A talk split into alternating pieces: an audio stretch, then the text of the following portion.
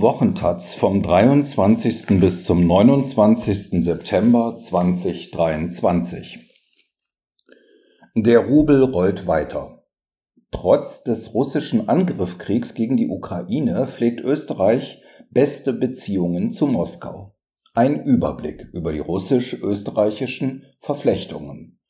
Aus Wien von Florian Bayer. Die Bilder gingen um die Welt. Es war im August 2018, vier Jahre nach der russischen Annexion der Krim und dem Beginn des Kriegs im Donbass, als Österreichs damalige Außenministerin vor dem russischen Präsidenten auf die Knie fiel. Karin Kneißl, Ministerin der Rechtsaußenpartei FPÖ, hatte Wladimir Putin zu ihrer Hochzeit in die Südoststeiermark eingeladen.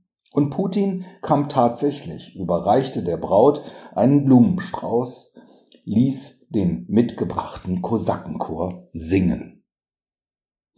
Der Besuch sollte sich für die Ministerin auch lohnen. Zwar musste sie die von Putin mitgebrachten Weißgoldohrringe mit Saphiren im Wert von 50.000 Euro aus Compliance-Gründen an die Republik übergeben, wie sie damals monierte. Vor kurzem übertrug ihr aber kein anderer als Putin die Leitung eines neuen Thinktanks in St. Petersburg. Dieser Tage zog Kneißl aus dem Libanon in die alte Zachenstadt mitsamt ihren zwei Ponys, für deren Transport ein russisches Militärflugzeug geschickt wurde. Der Tanz mit Putin hat dabei bestimmt nicht geschadet. Ebenso wenig, dass die Ex-Politikerin seit dem 24. Februar 2022 lieber vom russischen Landleben schwärmt, als den Krieg zu verurteilen. Wie kaum jemand sonst steht Kneißl für ein problematisches Näheverhältnis zwischen Österreich und Russland.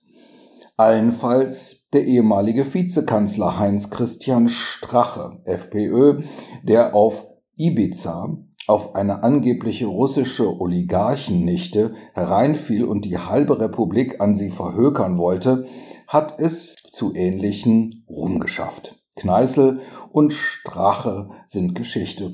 Österreichs spezielle Beziehung zu Russland ist es eben nicht. Gas. Als kürzlich Martin Sellmeier, mächtiger EU-Beamter und Vertreter der Europäischen Kommission in Wien, die österreichischen Gasimporte aus Russland kritisierte, Seelmeier sprach von Blutgeld, fand er sich in einem Sturm der Entrüstung wieder. Außenminister Alexander Schallenberg, ÖVP, bestellte ihn prompt zur Aussprache ein. Ein äußerst unüblicher Vorgang, da Seelmeier formal kein Diplomat ist. Die FPÖ forderte gar seine Ausweisung per One-Way-Ticket nach Brüssel. Die Kronenzeitung, größte Zeitung im Land, sprang ihr bei. Sollte Herr Seelmeier seine Aufmerksamkeit nicht besser auf andere gewichtige Problemkreise richten? Eines steht fest. Der EU-Beamte hat mit seiner Kritik ins Schwarze getroffen. Bundeskanzler Karl Nehammer, ÖVP, ist zwar stolz auf die gefüllten Gasspeicher, er sagt aber nicht, woher das Gas kommt zu zwei Dritteln weiterhin eben aus Russland. Denn gemeinsam mit Ungarn hat sich Österreich letztes Jahr erfolgreich dagegen ausgesprochen, russisches Gas auf die EU-Sanktionsliste zu setzen. Bis heute hat Österreich anders als etwa Deutschland und Tschechien den Anteil russischen Gases nur geringfügig gesenkt. Vor zuvor 80 auf derzeit rund 65 Prozent. Mehr als sieben Milliarden Euro überwies die teilstaatliche Mineralölkonzern OMV dafür 2022 an Gazprom. Zum Vergleich, die humanitäre Hilfe Österreichs für die Ukraine betrug seit Kriegsbeginn bloß rund 750 Millionen Euro. Schwerwiegender noch die Regierung versucht nicht einmal den Eindruck zu erwecken, sich zu beeilen. Bis 2027 sollen die Gasimporte enden. Vorher sei dies nicht möglich. Wenn man wollte, könnte es sehr wohl viel schneller gehen, binnen circa zwölf Monaten, sagt Gerhard Reuss, der ehemalige OMV-Vorstandsvorsitzende, hat sich früh dagegen ausgesprochen, sich von einem einzigen Land abhängig zu machen. Aus der Abkehr von Russland wurde aber nichts, im Gegenteil, sein Nachfolger Rainer Seele ließ 2018 die bestehenden Gaslieferverträge mit Russland bis 2040 verlängern. In Anwesenheit von Putin und dem damaligen Kanzler Sebastian Kurz. Eine derart lange Laufzeit bis 2040 ist äußerst unüblich, sagt Reuß. Vor allem habe es gar keinen Grund dafür gegeben, da die alten Verträge ohnehin noch bis Ende 2027 gelaufen wären. Das Problem, es handelt sich um einen Take-or-Pay-Vertrag. Österreich müsste also bis 2040 in jedem, bis 2040 in jedem Fall die bestellte Liefermenge bezahlen, egal ob das Gas abgenommen wird oder nicht. So jedenfalls die spärlichen Informationen, die durchsickern. Was wirklich im Vertrag steht, hält die Regierung geheim. Ebenso OMV und deren Teileigentümerin, die staatliche Beteiligungsgesellschaft ÖBAG. Neutralität. Die uneindeutige Position Österreichs gegenüber Russland fällt auch im Ausland auf. Putins alpine Festung titelte Politico, die Neutralität sei für Wien schlicht ein gutes Geschäft. Österreich zähle gleich nach Ungarn zu Putins nützlichen Idioten, schreibt der Economist. Längst kritisieren auch Diplomaten Österreichs Haltung gegenüber Russland, etwa Christoph Heusgen, Vorsitzender der Münchner Sicherheitskonferenz. Er sehe nicht, wie man in solchen Konflikten neutral sein kann. Tatsächlich ist die Neutralität die heilige Kuh Österreichs. Sie war nach dem Besatzungsjahr 1945 bis 1955 der russische Preis für Österreichs Unabhängigkeit. Das sich glücklich schätzen kann, zur Gänze dem westlichen Block zugezählt zu werden. Selbst gewählt war die Neutralität jedoch nicht, auch wenn es später gern so dargestellt wird. Österreich nahm die neue Rolle an, sah sich gern als Brückenbauer und war ein solcher auch in einzelnen Fällen. Zuletzt etwa beim in Wien abgeschlossenen Iran-Abkommen 2015, das später von Donald Trump aufgekündigt worden war. Wirklich neutral ist Österreich spätestens seit 1995 nicht mehr, als es der EU und damit auch der gemeinsamen Außen- und Sicherheitspolitik beitrat. Bezeichnend ist, dass es seit Februar 2022 keinerlei ernstzunehmende Debatte über eine Neuausrichtung gab. Österreich war neutral, ist neutral und bleibt neutral. Für mich ist die Diskussion damit beendet, sagt Kanzler Nehammer zwei Wochen nach Beginn der Invasion. Daran hat sich bis heute nichts geändert. Neutralität ist ein Konzept, das die Solidarität mit einem Opfer von Aggression stark einschränkt, sagt Wolfgang Müller, Osteuropa-Historiker an der Universität Wien. Daraus folge bei vielen eine Schrebergartenmentalität. Es fehle der Blick für die Notwendigkeit des eigenen Beitrags zur kollektiven Sicherheit. Diesen Eindruck hat auch Anton Tschekovzow, ukrainischer Politikwissenschaftler an der Central European University in Wien. Insgesamt könnte Österreich deutlich mehr machen, denke ich. Tschekovtschow würde Österreich politisch näher beim russlandfeindlichen Ungarn verorten, als beim uneingeschränkt unterstützenden Staaten wie Polen oder dem Baltikum. Das Problem, das Verfolgen einer neutralen Position spielt im gegenwärtigen Fall, wo ein Land ein anderes überfällt, Grenzen verschiebt, Kinder verschleppt und Zivilisten tötet, natürlich dem Aggressor in die Hände. Neutral zu bleiben heißt in Österreich oft sich herauszuhalten, auch wenn Österreich die EU-Sanktionen mitträgt und sich selbst als bloß militärisch neutral versteht, auch wenn Außenminister Schallenberg in letzter Zeit schärfer über den Angriffskrieg Russlands spricht. Es unterbleiben doch die nötigen Ableitungen. Anders als es der Außenminister gern verkündet, ist Österreich dies andere als führend in der humanitären Unterstützung. Laut aktuellen Berechnungen des Kieler Instituts für Weltwirtschaft liegt das Land mit rund 750 Millionen Euro nur auf Platz 8 der untersuchten Staaten. Heruntergerechnet auf den BIP-Anteil kommt Österreich mit 0,173 Prozent sogar noch auf Platz 20. Gerade weil Wien militärisch nicht hilft, sollte die humanitäre Hilfe deutlich größer ausfallen, sagt Müller. Er sieht Österreich auch aus historischen Gründen stärker in der Pflicht als Länder wie Dänemark oder Belgien.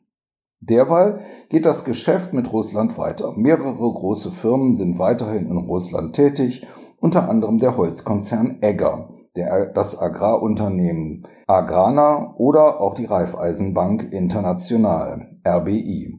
Letztere ist gar die größte ausländische Bank in Russland. Ein Gutteil des verbleibenden SWIFT-Geschäfts läuft über ihre Konten. Experten kritisieren den fehlenden politischen Druck, etwas zu ändern. Rein monetär bleibt Russland etwa für die RBI eine Cash-Cow. Die Gewinne haben sich seit dem Kriegsbeginn deutlich erhöht. Freundschaftsverein.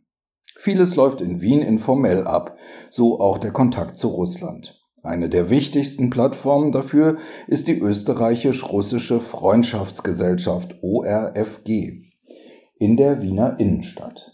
Hier gehen Politiker und Vertreter wirtschaftlicher Interessen ein und aus. In früheren Präsidien saßen Kabinettschef, Wirtschaftsvertreter, Stadtpolitiker und Parlamentarier. Um den Verein ist es seit Ende 2021 still geworden. Auch die Webseite wird nicht mehr aktualisiert, der Verein aber besteht weiter. Gern hätten wir erfahren, wie die OFRG zum Krieg steht, um wie sich die Tätigkeiten verändert haben, auch wie viele Mitglieder seither den Verein verließen. Die Taz-Anfrage blieb unbeantwortet. Eine Verurteilung des Krieges findet man auf der Webseite nicht. Prominent an oberster Stelle steht ein Nachruf auf den ehemaligen Präsidenten des Vereins, Richard Schenz. Schenz war bis 2001 OMV Vorstandsvorsitzender sowie 22 Jahre lang Vizepräsident der Wirtschaftskammer. Richtig, derselbe OMV, die weiterhin russisches Gas für Milliarden von Euro importiert. Und dieselbe Wirtschaftskammer, deren Präsident Harald Mara 2022 in der österreichischen Tageszeitung Standard sagte, die Russland-Sanktionen seien nur mit einer Gehirnhälfte gemacht, da sie ja auch den eigenen Betrieben schadeten. Die Wirtschaftskammer war es auch, die den russischen Präsidenten im Juni 2014 nach Wien einlud. Es war Putins erster Auslandsbesuch nach Russlands Annexion der Krim. Dieser Termin dürfte einigen Beteiligten bis heute unangenehm sein. Damals witzelte Christoph Leitl, damals Vorsitzender der Wirtschaftskammer, 1914 war ein Teil der Ukraine bei Österreich. Und Putin antwortete, schelmisch lächelnd, was soll das heißen? Welche Vorschläge haben Sie? Gelächte unter den Wirtschaftsvertretern. Der Termin war bedeutend, beendete er doch Putins Isolation im Westen. Ebenso war es Jahre später Kanzler Nehammer, der im April 2022 als erster westlicher Staatschef zu Putin flog. Dieser Termin war innerhalb der EU kaum koordiniert, der Aufschrei wegen des Alleingangs entsprechend groß. Am Ende ging es glimpflich aus. Der Besuch hatte wohl weder geholfen noch geschadet. Solch populistisches Vorgehen spielt aber auch durchaus Putin in die Hände. FPÖ. Als Russland freundlichste Partei gilt trotzdem die FPÖ. 30 Russland freundliche Anträge haben die Freiheitlichen seit Februar 2022 im Nationalrat eingereicht. Unter anderem zur Ablehnung der geplanten Makrofinanzhilfe in Milliardenhöhe für die Ukraine. Beendigung der für Europa schädlichen EU-Sanktionsregime oder zu einer aktiven Friedens- und Neutralitätspolitik. Schon 2016 schloss die FPÖ einen Freundschaftsvertrag mit Putins Partei Einiges Russland in Moskau, den sie auch im Zuge des Krieges nicht aktiv beendete. Der Vertrag sei vielmehr ausgelaufen, sagt FPÖ-Generalsekretär Christian Hafenecker, ohne dieses näher zu erläutern. Bis heute hat die Partei den Vertrag nicht offengelegt. Bereits in den beiden Jahren zuvor fuhren FPÖ-Abgeordnete als inoffizielle Wahlbeobachter auf die Krim und in den Donbass. Die Präsenz der Abgeordneten trug dazu bei, die völkerrechtswidrige Annexion zu legitimieren. Am augenscheinlichsten war die Russlandnähe der Partei im März, als der ukrainische Präsident Volodymyr Zelensky eine Videoansprache im Parlament hielt, verließen die FPÖ-Abgeordneten aus Protest geschlossen den Saal. Zuvor hatten sie Schilder mit den Aufschriften Platz für Frieden oder Platz für Neutralität an ihren Pulten aufgestellt. Das muss für jeden in der Ukraine zynisch anmuten. Für viele überraschend blieb an jenem Tag auch die Hälfte der SPÖ-Abgeordneten Selenskys Rede fern. Wie in Deutschland suchen auch die österreichischen Sozialdemokraten noch ihre außenpolitische Linie. Vom aggressiven Militärbündnis aller Zeiten sprach der Spitzenkandidat Andreas Babler vor drei Jahren und meinte die Europäische Union. Mittlerweile distanzierte er sich von der Aussage. Medien nicht zu unterschätzen ist auch die Rolle der österreichischen Medien.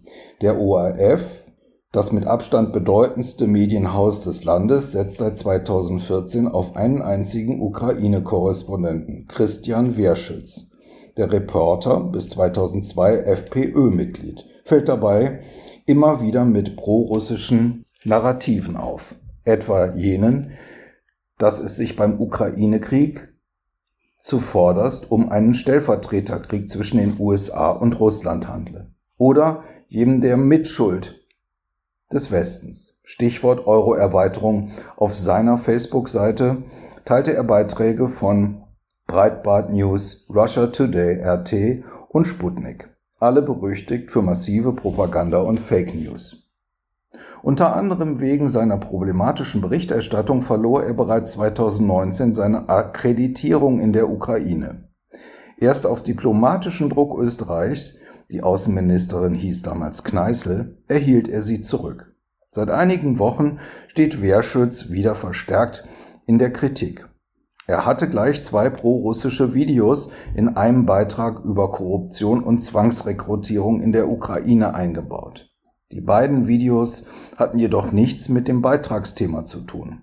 Nach einigen Tagen entschuldigte sich der ORF zwar knapp dafür, eine transparente Aufarbeitung blieb er aber schuldig.